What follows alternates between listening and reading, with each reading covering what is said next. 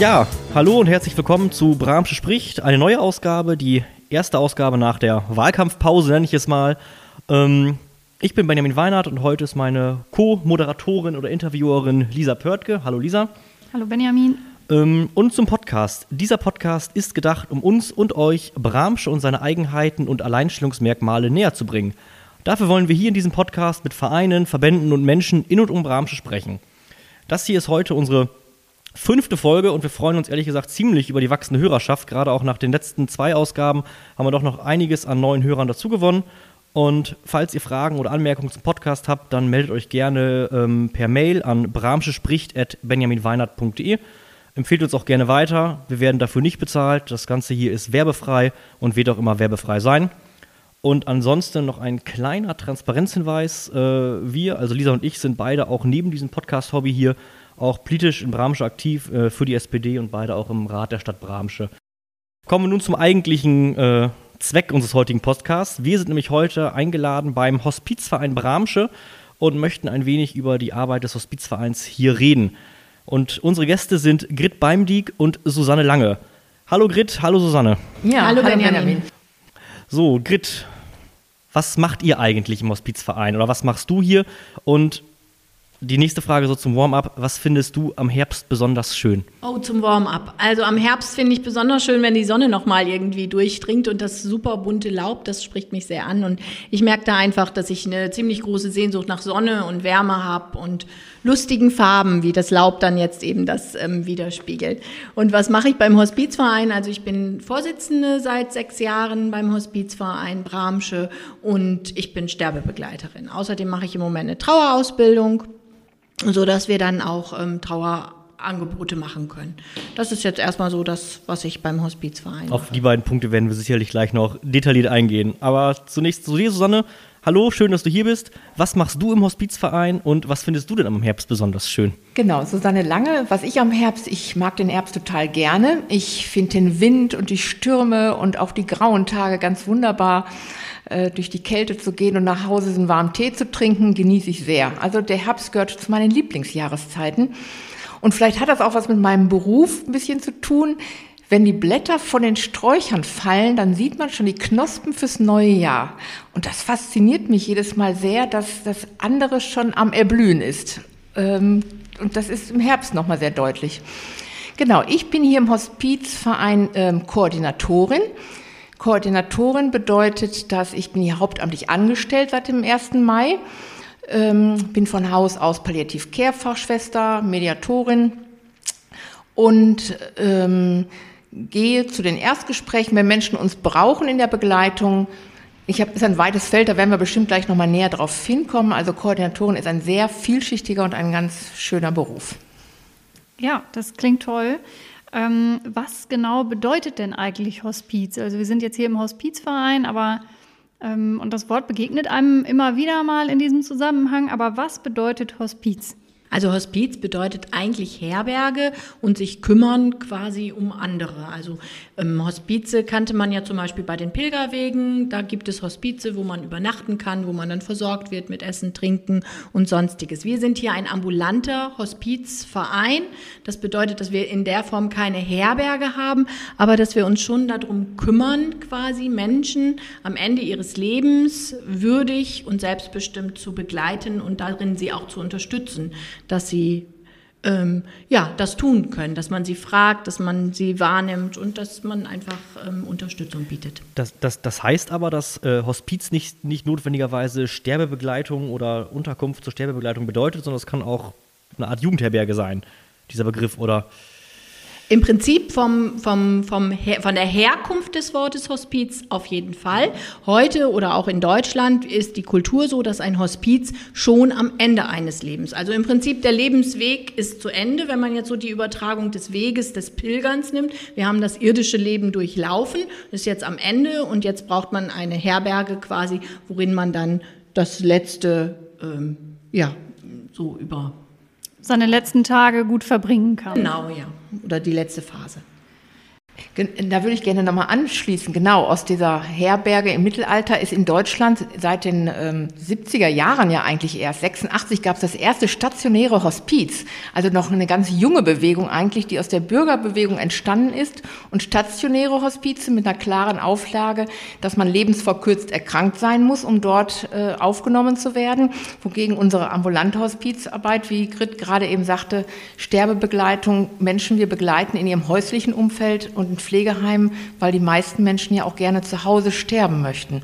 Und da kommen wir konkret hin und sind bei ihnen. Dann können wir da ja mal direkt ähm, anschließen. Wir haben es jetzt gerade schon so ein bisschen angesprochen. Was genau macht der Hospizverein? Offensichtlich ambulante Dienste. Naja, also ja, wir sind ambulant unterwegs. Also das heißt, wir besuchen euch oder die, die uns in Anspruch nehmen wollen, in ihrem Zuhause. Das kann sowohl das Pflegeheim sein wie das private Umfeld. Und wir werden immer dann angesprochen, wenn im Prinzip ja Hilfe benötigt wird, wenn, wenn man jetzt entweder sterbend ist oder wenn man eine Diagnose bekommen hat, wenn man nicht genau weiter weiß, wenn es Angehörige gibt, Zugehörige gibt, die eben Fragen haben zu dem ganzen Thema um Sterben und Tod, dann kann man uns hier ansprechen und dann stehen wir mit Rat und Tat zur Seite. Also wir machen palliatives Angebot, palliative Beratung, sodass wir erstmal gucken, was, wie ist denn die Lage, wie sieht es denn eigentlich aus und was ist denn eigentlich gewollt oder was benötigt jemand auch einfach erstmal. Ja, ähm, werdet ihr dann häufig, häufig werdet ihr dann wahrscheinlich von ähm, Angehörigen angesprochen, oder? Also wie ist so das Verhältnis? Angehörige, Sterbende selbst oder Institutionen, also ruft vielleicht auch mal das Pflegeheim an und sagt, wir hätten hier jemanden, der Sterbebegleitung braucht. Oder kommt das eigentlich nicht vor? Doch, ähm, wir haben das Glück, dass wir hier äh, die Pflegeheime, die in Bramsche sind, mit denen arbeiten wir sehr gut zusammen und äh, das dass die ähm, Pflegeeinrichtungen uns selber auch anrufen und sagen, wir haben jemanden, der eure Hilfe braucht. Ähm, manchmal eben auch auf dem kleinen Weg, sag mal Susanne, guck mal vorbei, ähm, was meinst du denn, komm mal ins Gespräch, dass die Pflegeheime uns fragen. Äh, es hat uns auch schon mal eine Ärztin angerufen und dann gibt es ja in dem ganzen Palliativnetzwerk noch die spezielle ambulante Palliativversorgung, SAPV. Das ist ein medizinischer Dienst, der eben gerade palliative, Mensch, palliative Versorgung macht medizinisch-pflegerisch, die dann von sich aus zu uns kommen und sagen, du, wir sind da drin, aber könnt ihr vom Hospizverein nicht auch noch mit Ehrenamt noch zusätzlich unterstützen? Angehörige rufen uns an, Freunde rufen uns an und die Menschen selber, die betroffen sind und Betreuer, weil wir auch gerne für die Menschen in prekären Lagen auch da sein wollen. Wie, wie lange gibt es euch oder den Hospizverein denn schon in der derzeitigen Form? Also der Hospizverein, der hat sich gegründet aus einer Hospizgruppe in Bramsche ähm, und das war 2009. Wir haben nämlich 2019 ein zehnjähriges Fest wirklich gefeiert, so, weil wir da zehnjähriges Bestehen hatten. Es ist so, ähm, dass dieser Verein aus einer Gruppe und aus einem Pflegedienst im Prinzip gewachsen ist. Und da gab es ziemlich viele ähm, Schwestern, die sich eben auch noch ähm, ehrenamtlich engagieren wollten und die gesehen haben, dass es da einen Bedarf in Bramsche. Und dann ist dieser Verein aber vor sieben Jahren ziemlich ins Trudeln geraten. Da gab es ein paar Unwegsamkeiten ähm, und dann ist der alte Vorstand zurückgetreten komplett und wir sind dann angetreten und seitdem versuchen wir diesen Hospizverein wirklich wieder in Bramsche zu etablieren und zu sagen, hier, schaut mal, wir sind da, wir können euch unterstützen. Und ähm, wie gesagt, in diesem Jahr haben wir halt den Schritt auch in die Hauptamtlichkeit ähm, gewagt, weil dazu braucht man ziemlich viel Geld erstmal, was wir jetzt für den Verein erstmal auftreiben mussten, besorgen mussten. Wir brauchen dafür Spenden. Wir haben nur Spendeneinnahmen und einen minimalsten ähm, Mitgliederbeitrag. Und ja, das haben wir jetzt versucht und wir sind ganz glücklich, weil im Moment sieht es so aus, als dass das auch gut läuft, weil in einer Stadt wie Bramsche ist auf jeden Fall der Bedarf ist einfach da, dass äh, Menschen Begleitung haben möchten und wollen. Und ähm, ja, wie gesagt, seit sechs Jahren sind wir jetzt auf dem aufsteigenden Ast. Und äh, du sagtest gerade, ihr finanziert euch hauptsächlich über Spenden. Sind das dann Spenden von Privatpersonen oder gibt es auch Unternehmen, die spenden? Oder? Also ähm, es sind überwiegend Privatpersonen. Ja, es gibt schon auch mal Firmen, aber wir haben versucht, Firmen auch so ein bisschen mal zu fragen, hier wollt ihr uns nicht unterstützen, weil wir uns vorgestellt haben, oh, dann könnten wir vielleicht mal ein bisschen besser auch damit planen.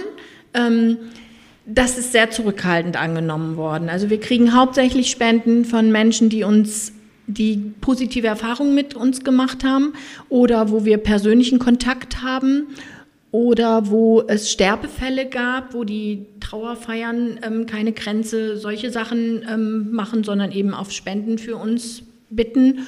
Und ähm, Genau, darüber kriegen wir Gelder zusammen. Und persönliche Nachfrage einfach, wenn wir Menschen kennen, Freunde, Bekannte, was auch immer, oder Veranstaltungen. Also wir haben jetzt zum Beispiel am 4. Dezember gibt es ein Benefizkonzert in Neuenkirchen. Ähm, da sind die Spendeneinnahmen dann für uns als Verein. Oder die Eisflatrate vom Aluheim. Das ähm, war auch eine, eine Spende quasi, wo dann quasi so eine, so eine mh, hm, ja, so eine Initiative da ist, die ähm, ja für uns Geld sammeln will, quasi. Oh. Also ich finde es ja total schön. Ähm, aber ich glaube, dass ihr mit dem Thema Tod natürlich auch wirklich einen schweren Stand habt, äh, da positive ähm, Aufmerksamkeit zu ziehen. Also ich könnte mir vorstellen, dass es auch vielen Unternehmen viel leichter fällt, einen Fußballverein zu sponsoren, wo man auf dem Trikot, Trikot steht, ähm, als ein Hospizverein, weil so ein Leichentuch oder so. Aber ähm, ich finde die Aktionen total schön, auch die Idee, sowas zu machen. Ich glaube, dass das Thema Tod insgesamt auch nicht, also es wird zum Teil einfach aus der Gesellschaft rausgedrängt, weil, glaube ich, ganz viele Leute damit Berührungsschwierigkeiten haben.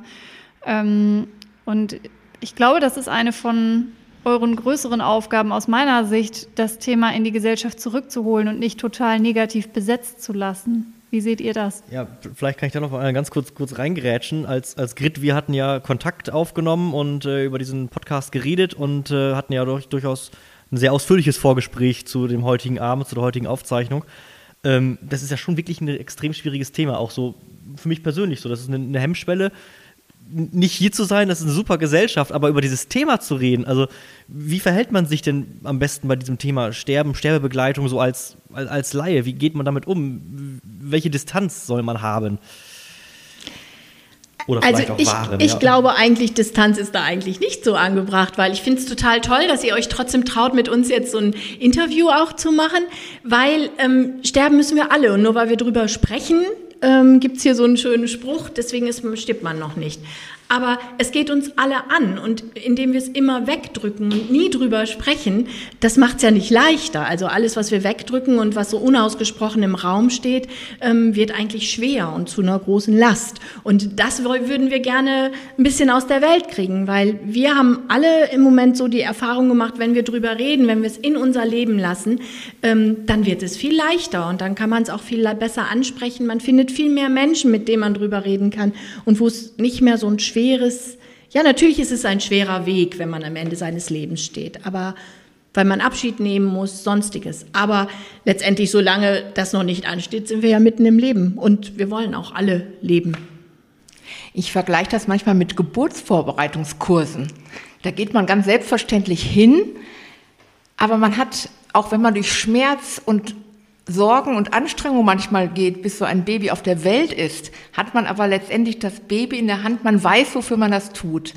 Und beim Sterben ist das ja so eine vertrackte Sache. Wir wissen zwar alle, dass wir sterben, aber es hat uns halt noch keiner, man hat das Ergebnis nicht, man kann es sich nicht angucken und man hat keinen gehört, der darüber geredet, der davon erzählen hat. Und das macht das Thema Tod und Sterben bleibt immer besonders. Aber wie Grit eben schon sagt, über das Sterben zu reden, hat noch nie jemand umgebracht. ist wirklich ja ähm, mit Humor das eben auch zu sehen und die Menschen anzusprechen, so einen Podcast zu machen, auf die Straße zu gehen, in Schulen zu gehen und ähm, das miteinander zu erleben. Und das kriegt man auch mit, wenn man ja in Begleitung ist, dann kriegt es wieder ein ganzes Familiensystem mit. Was ist eure, eure Erfahrung? Wem fällt das am schwersten? Jüngeren oder Älteren oder allen gleich schwer? Ich glaube, es fällt, das ist von Mensch zu Mensch wirklich unterschieden. Wir haben ganz viele Ältere, die sagen, nee, das ist für mich noch nicht dran. So, weil, ja, die wollen sich damit nicht auseinandersetzen, weil, weil sie Angst davor haben, was ja auch eben durchaus verständlich und menschlich ist, genau. Ähm, oh, wenn ich jetzt drüber rede, oh Gott, nee, was denken die denn schon? Aber wie oft habt ihr vielleicht mit euren Eltern schon Probleme, wenn ihr mal über das Thema Patientenverfügung, Vorsorgevollmacht, da geht's doch schon los. Oh nee, für mich ist es noch gar nicht dran. Doch, es ist für uns alle irgendwann irgendwie dran. Und wenn man sich schon mal gedanklich damit auseinandergesetzt hat, dann ist es nicht mehr wie der Hammer, wenn es denn dann wirklich angesagt ist. Also ich weiß zum Beispiel, meine Großmutter ist zu Hause gestorben. Das war durchaus ein Impuls, weswegen ich ähm, auch durchaus in die Sterbebegleitung wollte. Und ähm, da war meine Mutter total unsicher, als meine Großmutter zu Hause verstorben war. Was machen wir jetzt? Die ganze Maschinerie im Kopf, wie, wie, wie, wie und ganz schnell alles. Und ich habe für mich gedacht, nein, das kann es nicht sein. Ich brauche Ruhe, meine Kinder möchten sich verabschieden, vielleicht noch mal der ein oder andere. Und da braucht man ja auch einen Standing für. Und dieses Standing, was man wirklich selber möchte, ähm, kriegt man nur, indem man vorher sich mal Gedanken darüber auch macht. Wie möchte ich sterben? Wie möchte ich, dass meine Eltern vielleicht von uns gehen? Wie kann ich einen Freund begleiten, der eine doofe Diagnose bekommen hat? Solche Sachen. Und da einfach Hemmschwellen abbauen, das ist so ja, das ist eigentlich auch so der Input, warum wir heute Abend hier sitzen und wir das wichtig finden, dass auch ihr euch als junge Leute damit auseinandersetzt. Ja, finde ich schön, weil ja keiner von uns ein MHD aufgedruckt hat. Ne? Also es weiß ja keiner, wann es einen mal ereilt, ob man vor den nächsten Bus läuft oder was Falsches gegessen hat, ne, den falschen Pilz gepflückt oder ob man am Ende seines Lebens mit 106 Jahren drauf wartet. Aber das stimmt, ist schön gedacht. Und das Wunderbare in unserem Verein ist, wir haben auch äh, eine 23-jährige ehrenamtliche Begleiterin, die sich hier bei mir äh, qualifiziert hat im Kurs. Und jetzt in meinem neuen Kurs habe ich wieder eine junge Frau. Also sind auch junge Menschen, die danach fragen und sogar Begleitungen annehmen. Ähm, jetzt haben wir gerade die Begriffe Begleitung, Sterbebegleitung schon öfters gehört. Du hast es ja gerade selbst gesagt, Susanne. Ähm, was ist das eigentlich, das Sterbenbegleiten? Was, was macht ein Sterbebegleiter, eine Sterbebegleiterin? Was sind die Aufgaben? Also man das sagt sich so einfach, beim Tod dabei sein oder beim Sterben begleiten, aber wie sieht so ein Alltag aus, wenn man mal so Sterbebegleitung? Ja, genau, kann man ja auch. Also wie, kann man sich auch schwer vorstellen. Sterbebegleitung fängt mitten im Tag an, also mitten im Leben an. Äh, die Menschen kommen ja manchmal, dass wir sie über einen längeren Zeitraum, über Wochen oder Monate oder ein Jahr auch begleiten. Wir haben jetzt eine Begleitung, der geht mit dem sehr schwer erkrankten Menschen, der aber alleine lebt, jeden Samstag in verschiedene Cafés zum Frühstücken weil er hat gar keinen anderen und er braucht seine Sauerstoffflasche und muss begleitet werden. Äh, der, also man muss bei uns nicht sofort sterben, sondern Hospizarbeit ist Leben bis zuletzt. Und das, was mir ein Schüler der, aus der neunten Klasse letzte Woche erzählt hat und sagt, boah, jetzt weiß ich, wenn jemand schlecht geht, frage ich nach sein, was brauchst du? Dass Menschen, die schwer erkrankt sind oder auch sterbend sind, dass da jemand ist, der fragt, was brauchst du? Und das kann eine Handmassage sein, ich habe einen Ehrenamtlichen, der sagt, boah, ich kann Bonnie M schon vorwärts und rückwärts pfeifen, weil seine Begleitung ganz viel Bonnie M hören möchte. Die andere betet ein Vater Unser, die dritte geht, äh, klebt VfL Bilder in ein äh, VfL-Sammelband ein. Ähm, wir weinen gemeinsam, weil es manches einfach ganz, ganz traurig ist, wenn man von dieser Welt geht.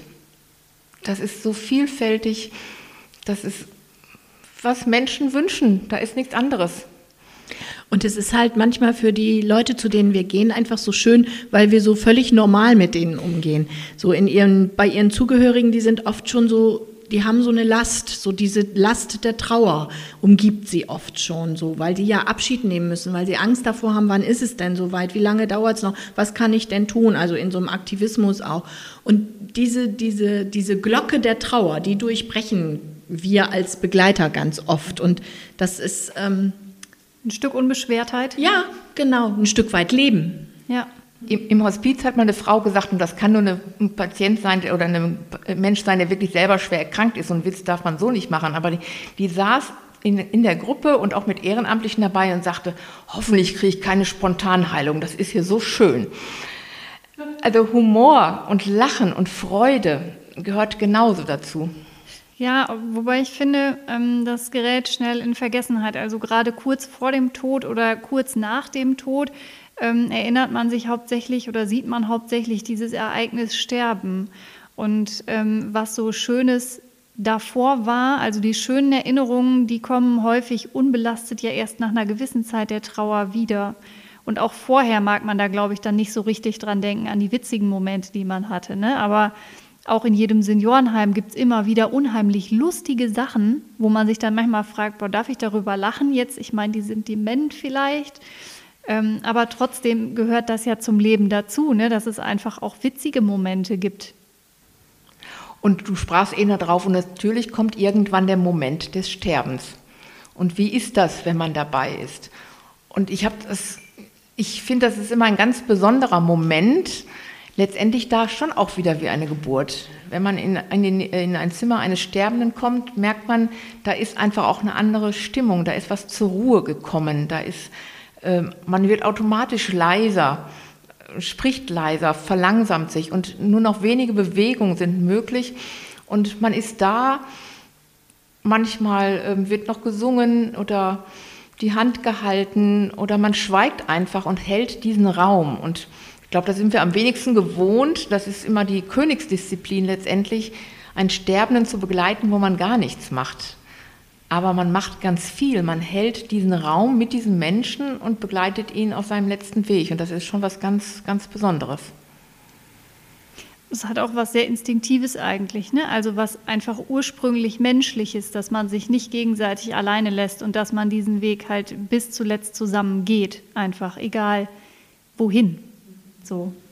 Und trotzdem ist es wichtig, auch durchaus einen sterbenden Menschen mal zwischendurch alleine zu lassen, weil vielleicht möchte er alleine gehen.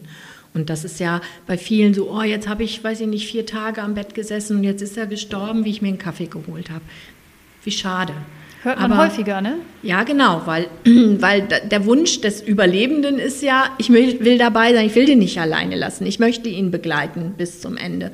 Aber in solchen Momenten ist es so, der, der ist selbstbestimmt und der möchte dann gehen, wenn er eben gerade alleine ist. Und auch das ist was, wo, wo wir dann mit dabei sind und das ähm, durchaus auch positiv bewerten, dass man einfach sagt, Mensch, wie schön, dass ihr so lange beieinander sein konntet. Und ja, er ist in Frieden jetzt gegangen oder konnte das, weil das ist ja auch nicht jedem gegönnt. Und ähm, ja, das muss nicht schlecht sein, wenn jemand in der Kaffeepause stirbt. Und deswegen ähm, bilden wir ja auch Ehrenamtliche aus. Wer bei uns tätig ist, der hat ja einen Qualifizierungskurs gemacht mit 100 Unterrichtsstunden, mit ganz viel Selbsterfahrung, damit auch solche Informationen, was Grit eben gerade sagt. Es gibt ja so immer so Geschichten im Kopf, an der Hand, muss, ich muss immer dabei sein. Aber wenn man sich vorstellt, an meinem Bett sitzt 24 Stunden jemand, das weiß ich nicht, ob ich das so unbedingt schön finde.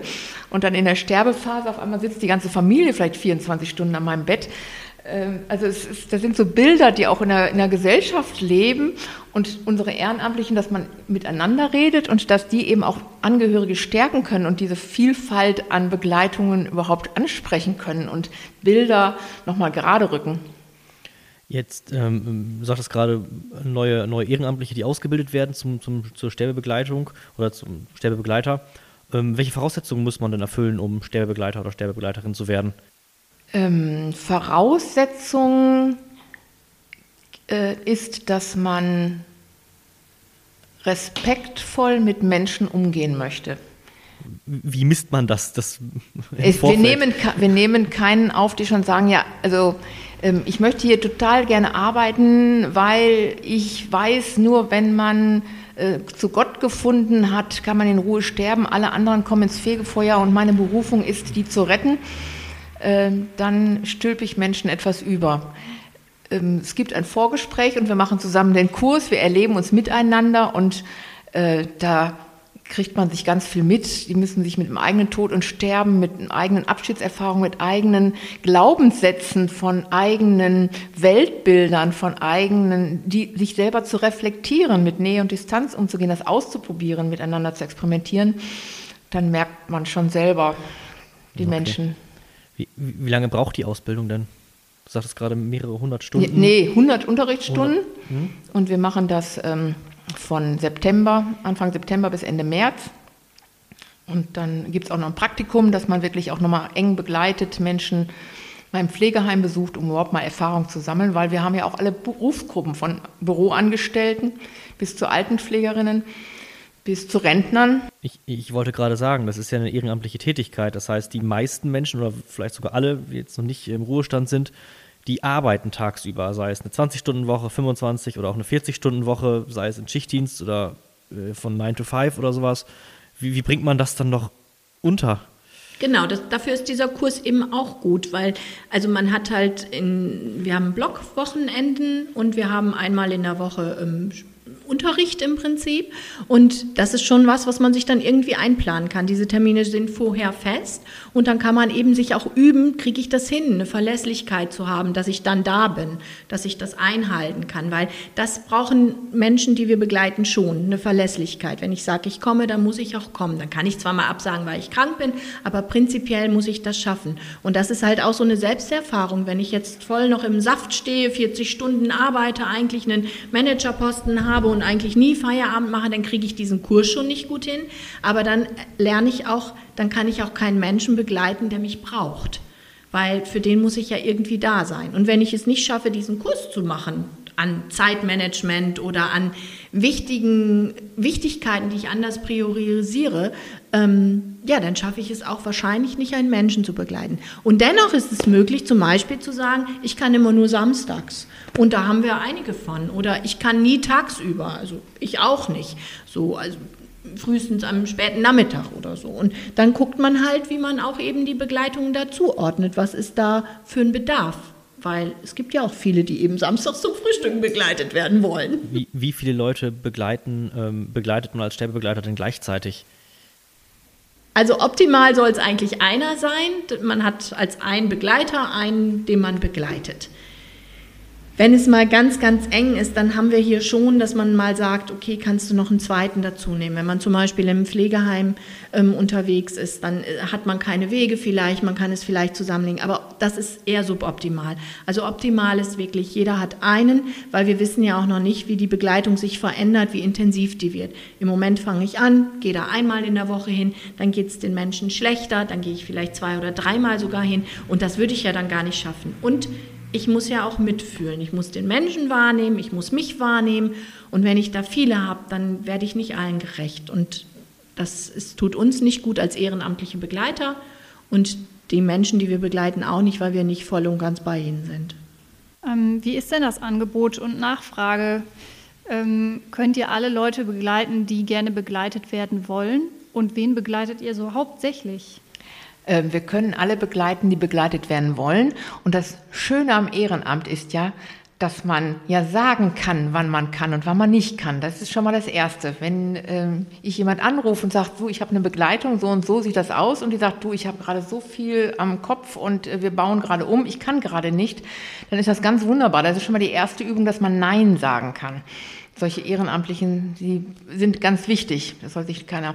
Und ähm, das andere ist, dass die, da wo sie hingehen, mit den ihren zu begleitenden, auf Augenhöhe miteinander absprechen, was sie brauchen und was sie können. Und der eine kann, wenn die Begleitung das und das wünscht und der Ehrenamtliche sagt, das schaffe ich nicht, dann werden wir gemeinsam Lösungen finden. Ich bin ja immer noch der Background-Dienst und ich, wir können zusammen was absprechen, aber erstmal gucken, dass die beiden miteinander das rausfinden, was irgendwas gebraucht wird.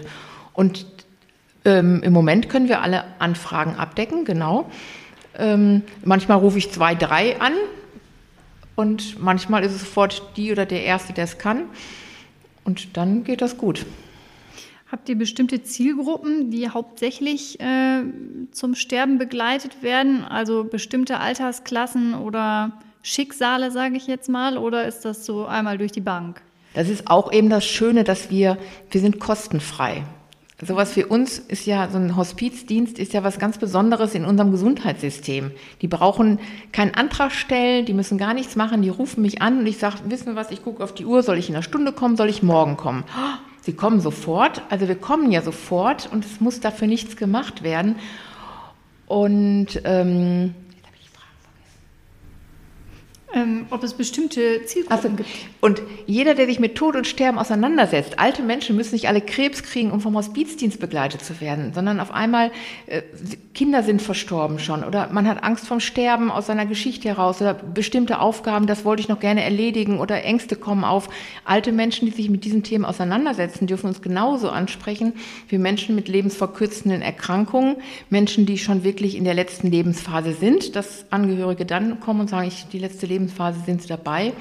Jeder, der uns anfragt, kann im Gespräch mit mir klären, was er braucht. Also wir sind sehr offen. Seitdem wir jetzt hier das Büro haben, das haben wir auch relativ neu, also in diesem Jahr, im April ist es eröffnet worden, freuen wir uns über jeden, der reinkommt. Also so im Sommer haben wir auch immer, wenn ähm, Susanne dann hier ihren Dienst gemacht hat, die Tür aufgelassen und es sind viele reingekommen und haben den Kontakt. Und wir haben das wirklich gemerkt dieses Jahr, wie schön es ist, präsent zu sein. Es nimmt wirklich so diese Hemmschwelle. Die Leute laufen vorbei und selbst wenn sie zweimal vorbeilaufen und nochmal durch die ähm, Lamellen hier schauen und gucken, ah, gehe ich jetzt rein oder gehe ich nicht rein, es nimmt so die Hemmschwelle irgendwie, dass wir hier sind und vor Ort sind und ähm, man uns viel mehr persönlich begegnen kann.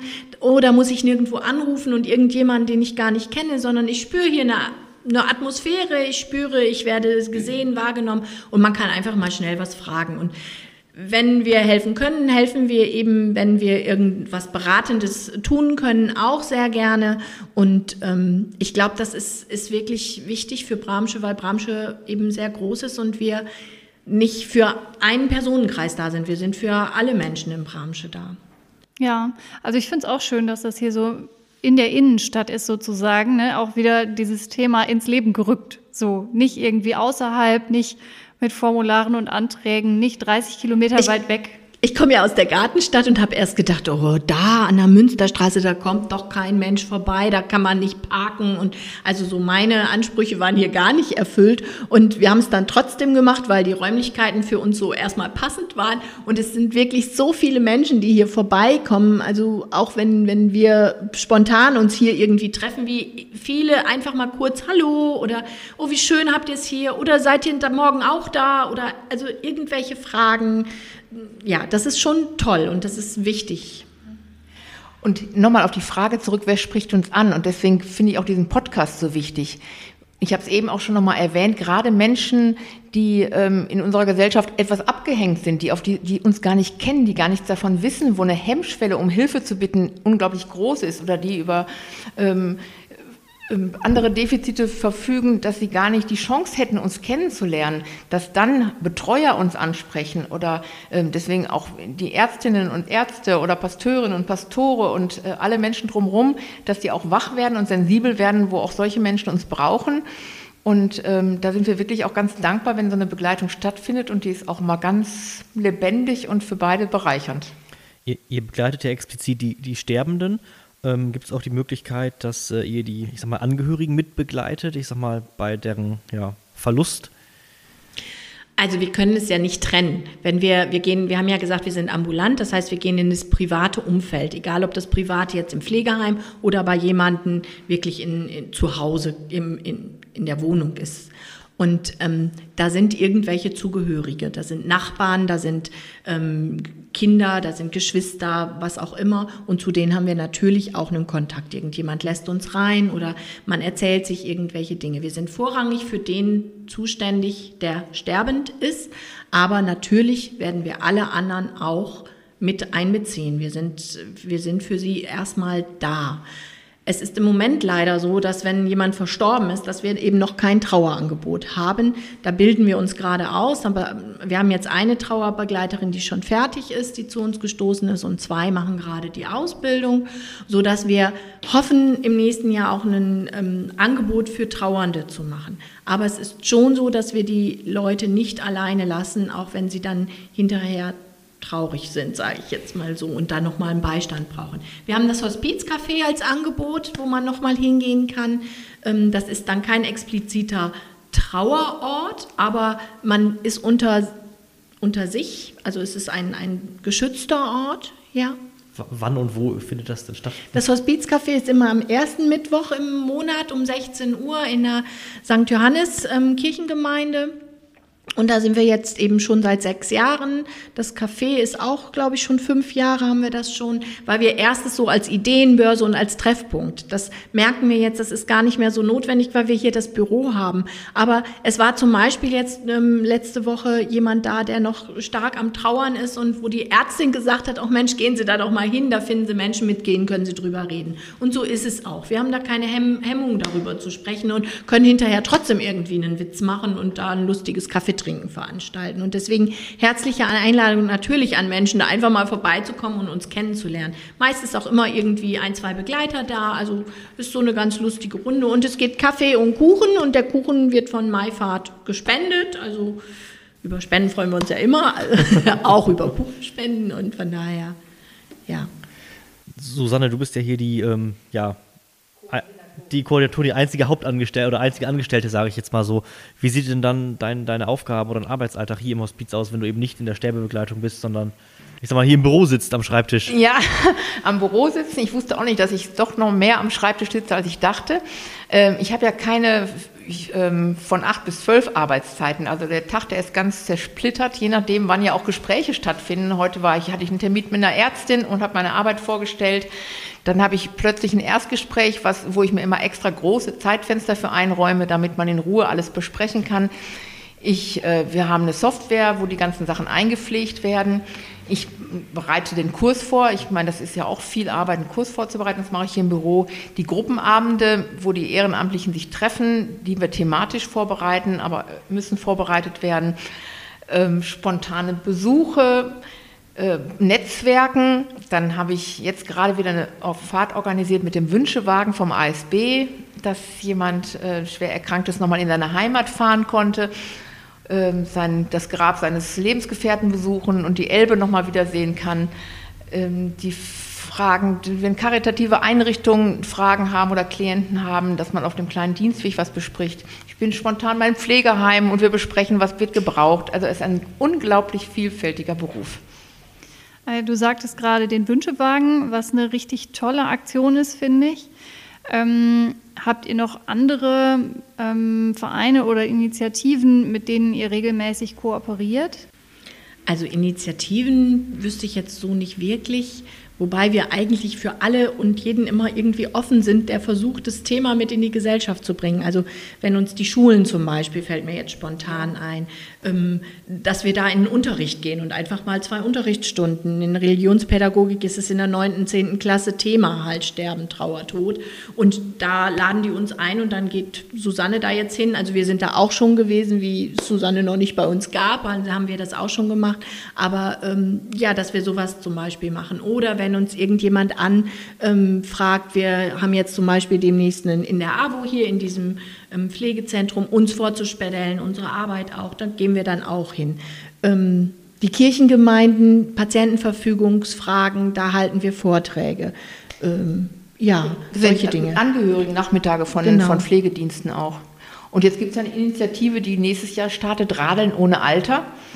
Ich weiß nicht, ob ihr das schon mitgekriegt nee, habt. Mit der, Rikscha, mit der Rikscha. Ja, das ist nicht von uns, das ist eine andere Initiative, aber die gibt es eben nächstes Jahr, Radeln ohne Alter, wo eine Rikscha, wo zwei Plätze vorne sind und jemand fährt mit dem E-Bike ah, ja, doch, und ja. die fahren dann Menschen durch die Gegend und ich habe einen eine Begleitung und der sagt, ich möchte sofort auf die Liste, nächstes Jahr will ich mit dem Radeln ohne Alter fahren und äh, das ist natürlich auch ganz was Wunderbares.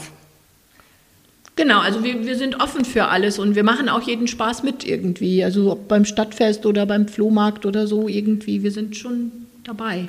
Wie, viele Stunden wendet ihr dann im Schnitt pro Monat für die, für die Vereinsarbeit, für die Sterbebegleitung auf? Gibt es da so, so einen Richtwert? Du schüttelst den Kopf. Das willst du gar nicht wissen, wie viele Stunden oh. wir hier verbringen. Kannst ja mal meinen Mann fragen, ob der das so toll findet immer. Aber es ist schon so eine Sterbebegleitung alleine, die ein Ehrenamtlicher macht, kann man so ungefähr sagen, startet man mit ähm, anderthalb Stunden, ein, anderthalb Stunden pro Woche. Aber da ist eben, und das ist das wirklich Wunderbare am Ehrenamt. Da, ich muss dir nicht sagen, oh, ihr müsst aber jetzt mehr arbeiten, damit wir mehr Geld damit verdienen oder ihr müsst jetzt irgendwas machen, sondern es kann eine Viertelstunde kann eine hohe Qualität haben und drei Stunden kann eine hohe Qualität haben. Wichtig ist, dass die Ehrenamtlichen ihre Grenzen kennen und dass man im Austausch ist. Ich kann mir schon vorstellen, dass es schwer ist, dann auch mal Nein zu sagen, wenn man, wenn man sich vielleicht moralisch verpflichtet fühlt. Das ist das, da wache ich ja sozusagen drüber, weil mir das wirklich wichtig ist, dass ähm, Nein ganz wichtig ist. Wir müssen lernen, oder wir, es ist wichtig zu lernen, das Nein der zu Begleitenden zu akzeptieren.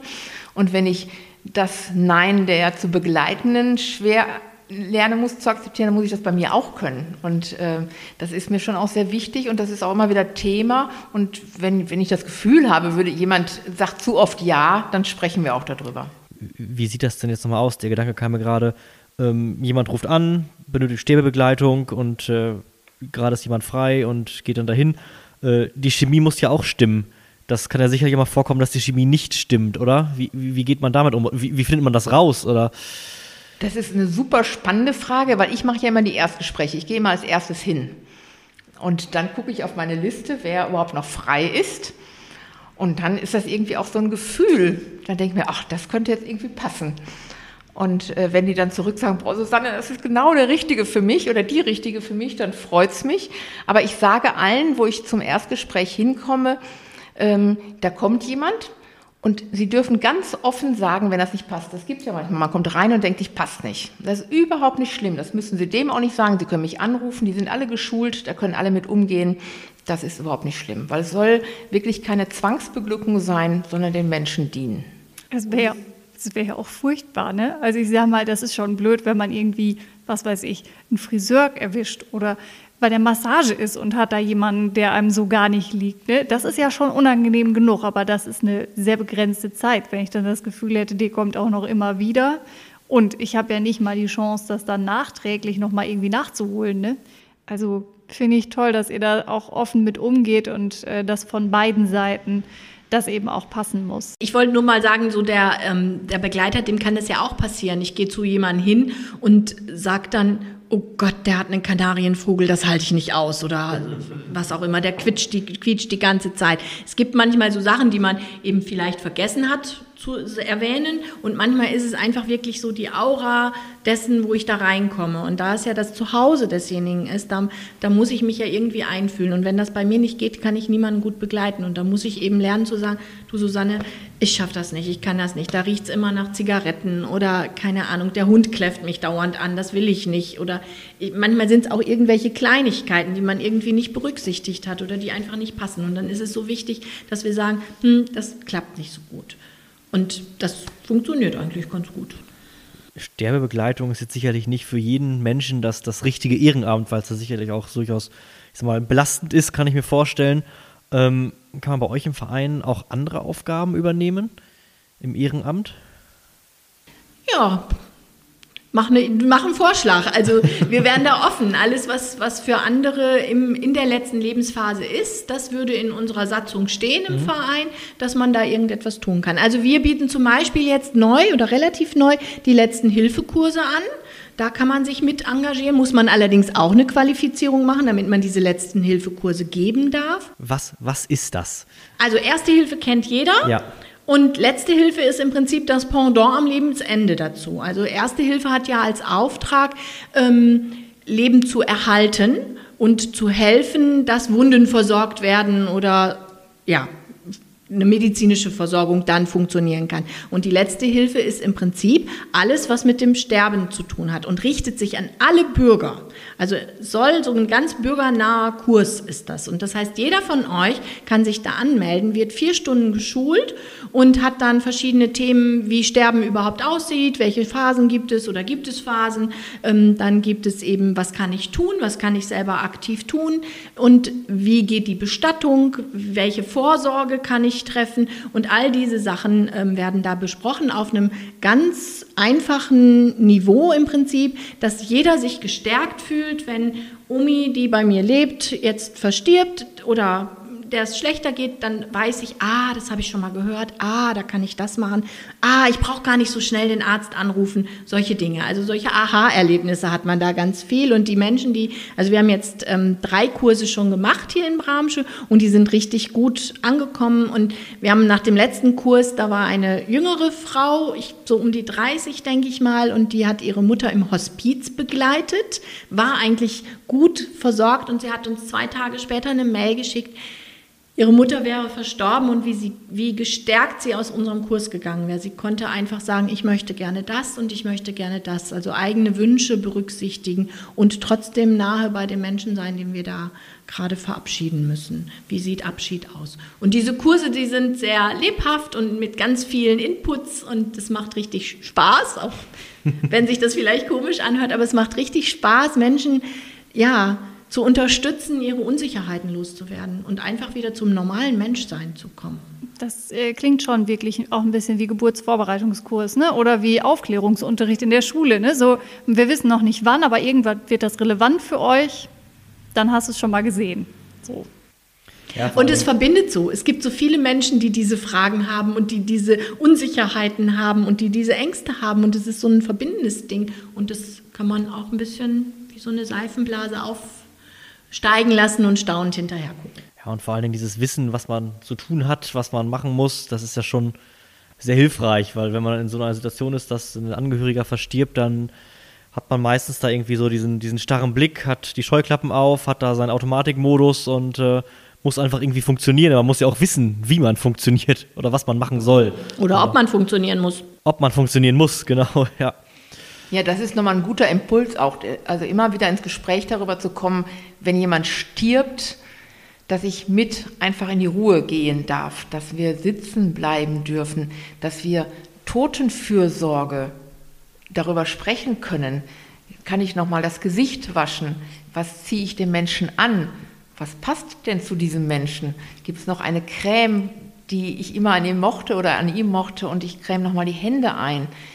Ähm, Totenfürsorge ist was ganz, ganz Achtsames und ganz Schönes, was wiederum auch hilft, diesen Prozess immer mehr das zu verstehen, dass das wirklich ist, dass da jemand verstorben ist, indem ich was anfasse und was tue und aktiv bin und nicht in dieser Ohnmacht alleine bin. Und allein dieser Begriff ist heutzutage kaum noch bekannt, Totenfürsorge. Und da einfach darüber zu sprechen und zu ermutigen, nicht ganz schnell zu werden, wie Grit eben auch sagt, sondern in die Verlangsamung zu gehen, das ist schon was ganz Besonderes. Und das, das macht die Trauer danach einfach auch leichter. Und das mehr ins Leben integriert, weil es eben anfassbar, sichtbar und.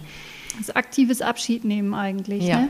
Also ich meine, man sagt nicht umsonst etwas begreifen. Ne? Das kommt vom Greifen, dass man das einfach auch erfahren kann, dass derjenige nicht mehr da ist oder zumindest in dieser Form nicht mehr da ist. Genau, begreifen und selbst und wirksam sein. Man ist nicht dem ausgeliefert und kann nichts machen, sondern man ist wirksam nochmal auch in dieser Phase und die Menschen dazu zu ermutigen. Ähm, wenn wir bei dem Thema schon sind, also ich persönlich habe es als sehr belastend empfunden, dass ähm, zum Beispiel die Pflegeheime auch sehr abgeschlossen waren ähm, zwischenzeitlich in Corona. Äh, ich kann mir nur vorstellen, wie das für die Bewohner gewesen sein muss. Ähm, das Gleiche galt auch für Krankenhäuser und ich weiß, dass viele Leute alleine sterben mussten. Ähm, konntet ihr eurer Arbeit da nachgehen oder wart ihr auch mit ausgeschlossen? Ähm, wie war das für euch? Also wir waren auf jeden Fall auch eine Weile ausgeschlossen, aber wir haben uns dann bemüht, wie es wieder möglich war, ähm, auch ähm, wieder reinzukommen. Wir haben uns um, um Impfangebote gekümmert halt und auch, dass wir vorrangig mit dabei waren, damit wir mit rein konnten, haben uns alle Testungen quasi übertragen, alle Schutzmaßnahmen und haben sehr engmaschig mit den Heimen gearbeitet. Aber ich denke, Susanne kann da noch mal was zu Corona sagen, weil Susanne das ja hauptsächlich jetzt mit Corona dann auch ähm, geregelt hat. Das war natürlich im ersten Lockdown, da hatte ja keiner von irgendwas Ahnung. Und selbst da haben wir eine Angehörige begleitet, die ihren Mann im Pflegeheim hatte und nicht da erst hin konnte. Und wir haben uns im Garten getroffen und durch die Stärkung der Angehörige und das Ohr, was sie bekommen hat, ähm, das war schon mal stärkend für ihren Mann im Pflegeheim, mit dem sie telefoniert hat. Und es gab eben das Gesetz, und das wussten wir sehr früh, dass auch trotzdem am Anfang irgendwie Sterbende eigentlich ja nicht allein gelassen werden sollten. Das war halt im Tova untergegangen und in, in viele waren überfordert und völlig verständlich auch überfordert. Aber zu wissen, eigentlich darf ich es und wir sind gestärkt, war es auch nochmal möglich, dann ins Pflegeheim für sie zu gehen und dort Abschied zu nehmen. Und die Menschen hier, die Pflegeheime hier vor Ort, die waren unglaublich kooperativ. Die haben so nach den Gästen, nach ihren Bewohnern geguckt und haben alles möglich gemacht, äh, dass wir da auch begleiten durften, das war schon sehr berührend auch. Und nichtsdestotrotz ist es sehr dramatisch für viele Menschen gewesen. Das, das war jetzt so die, die Vergangenheit, die letzten Monate eben mit Corona oder letzten ja, 20 Monate, ist ja schon ein bisschen länger. Ähm, aber Richtung Ausblick mal geschaut. Was plant ihr denn jetzt noch in den nächsten Jahren? Ihr habt jetzt eine hauptamtliche Mitarbeiterin, dich, Susanne, ja auch eingestellt hier im Hospizverein. Wie, wie stellt ihr euch die nächsten Jahre oder konkret ja das Jahr 2020 vor? Also wir stellen uns auf jeden Fall vor, dass Susanne bei uns bleibt und auch durchaus ihre Stundenkontingent ausbauen darf oder kann. Ähm, dazu benötigen wir halt noch mehr ehrenamtliche äh, Mitarbeitende. Die schulen wir weiterhin. Also Susanne macht gerade den zweiten Kurs und wir hoffen, dass ähm, wir vielleicht auch nächstes Jahr wieder einen Kurs anbieten können. Wir müssen halt gucken, wie es so klappt, aber das ist unser, unser unser Nachschub quasi, weil wenn wir genügend Ehrenamtliche haben, werden wir uns weiter verbreiten und von Mund-zu-Mund-Propaganda wird hier der Bedarf in Bramsche ist einfach eindeutig da. Und äh, wenn wir gute Arbeit leisten und gute Begleitungen machen, dann werden wir auch ein gutes Ansehen haben und die Nachfrage haben. Das ist auf jeden Fall ein Punkt, den wir machen. Und wir möchten weiter Öffentlichkeitsarbeit machen. Das ist halt so schon ein großes Standbein, dass wir drüber reden, über Tod und Sterben. Das gehört in unsere Gesellschaft. Und dazu machen wir halt nächstes Jahr eine Wanderausstellung in Kooperation mit dem Tuchmachermuseum. Und die beginnt am 25. März im Tuchmachermuseum. Sie hat dann ihren Höhepunkt am 22. April mit der Charta. Die Charta ist im Prinzip ein politisches ähm, Instrument, wo Herr Pahlmann auch dabei ist. Die Stadt Bramsche unterschreibt das und ähm, Frau Kepschul unterschreibt die Charta. Ähm, um eben klar mit dieser Unterschrift zu signalisieren, wir wollen, dass Tod und Sterben in der Gesellschaft berücksichtigt wird und wir haben da politisch auch ein Statement zu. Und das können auch mehrere Menschen noch unterschreiben. Wir bräuchten dann allerdings immer eine Rückmeldung, weil Susanne organisiert das mit der Charta, diese Veranstaltung, die auch im Tuchmacher Museum dann sein wird. Und dann geht diese Wanderausstellung, das ist die Wanderausstellung, die sich auch an ähm, Koffer für die letzte Reise von Pfützroth, das ist so eine große internationale Ausstellung ähm, orientiert. Wir nennen sie ähm, Koffer für das letzte Hemd. Und es sollen Koffer gepackt werden von Bramscher Bürgern, die wir jetzt ansprechen, die uns Koffer vielleicht packen, was sie sich vorstellen, was sie vielleicht mitnehmen auf ihrem letzten Weg quasi. Und ähm, diese Koffer, da sind wir gerade dabei, dass die gepackt werden und die sollen dann weiter woanders noch aufgestellt werden. Wenn sie aus dem Tuchmachermuseum rausgehen, das wird dann Ende April sein, ähm, sollen sie halt hier in verschiedenen Gemeinden. Wir haben die Idee, vielleicht auch noch mal im Rathaus, vielleicht noch mal im Café irgendwo. Wir sind gerade am eruieren, ähm, wo es überall sein kann dass sie ausgestellt werden. Und das ist unsere große Veranstaltung für nächstes Jahr. Außerdem haben wir einen Veranstaltungskalender noch mit einer ähm, mit ähm, noch Diskussionen und ähm, mit unserem Ausflug, mit dem Hospizcafé, was wir monatlich haben. Ähm, ja, also ich glaube, wir sind ziemlich aktiv auch im nächsten Jahr, ähm, was Öffentlichkeitsarbeit angeht. Und wir brauchen halt immer irgendwie das natürlich Geld eintreiben, so das ganz normale Vereinsproblem, ja. was alle Vereine haben. Ja. Und ähm, genau, wo wir eben gucken müssen, dass wir über die Runden kommen. Und die, also die Charta nochmal, das ist eben die Charta für schwerstkranke und sterbende Menschen, eine internationale Initiative, die wo ich es ganz wunderbar finde, dass die Stadt Bramsche sich dazu auch ausspricht und sagt, ja, das unterstützen wir, weil das ist eben auch Öffentlichkeitsarbeit und öffentlichkeitswirksam darüber zu reden, zu sprechen und Stellung zu beziehen, dass wir eben da auch den Blick hin haben. Dann bin ich zuversichtlich, dass die nächsten Jahre mit dem Hospizverein in Bramsche durchaus äh, erfolgversprechend sind, soweit man das in diesem Kontext sagen darf. Und dann für alle ZuhörerInnen, am 25.03. beginnt dann die Wanderausstellung im Tuchmachermuseum mit der Charta dann am 22.04. 22.04.22. 22, genau. Von daher würde ich sagen, mit Blick auch auf die Uhr, vielen Dank für eure Zeit. Das war ein sehr spannendes Thema. Und vielen Dank. Wir finden es total schön, dass ihr so mutig wart und euch mit uns ausgetauscht habt, wirklich, weil genau das brauchen wir Menschen, die sich für uns interessieren und für die wir uns dann natürlich interessieren. Für, für, alle eigentlich, ne? weil das hatten wir ja schon. Das ist einfach ein Thema, das uns irgendwie alle angeht und ähm, ja, vielen Dank, dass ihr uns diese Einblicke gewährt habt. Ja, ganz herzlichen Dank. Dankeschön. Ciao, tschüss. Ja, tschüss. tschüss.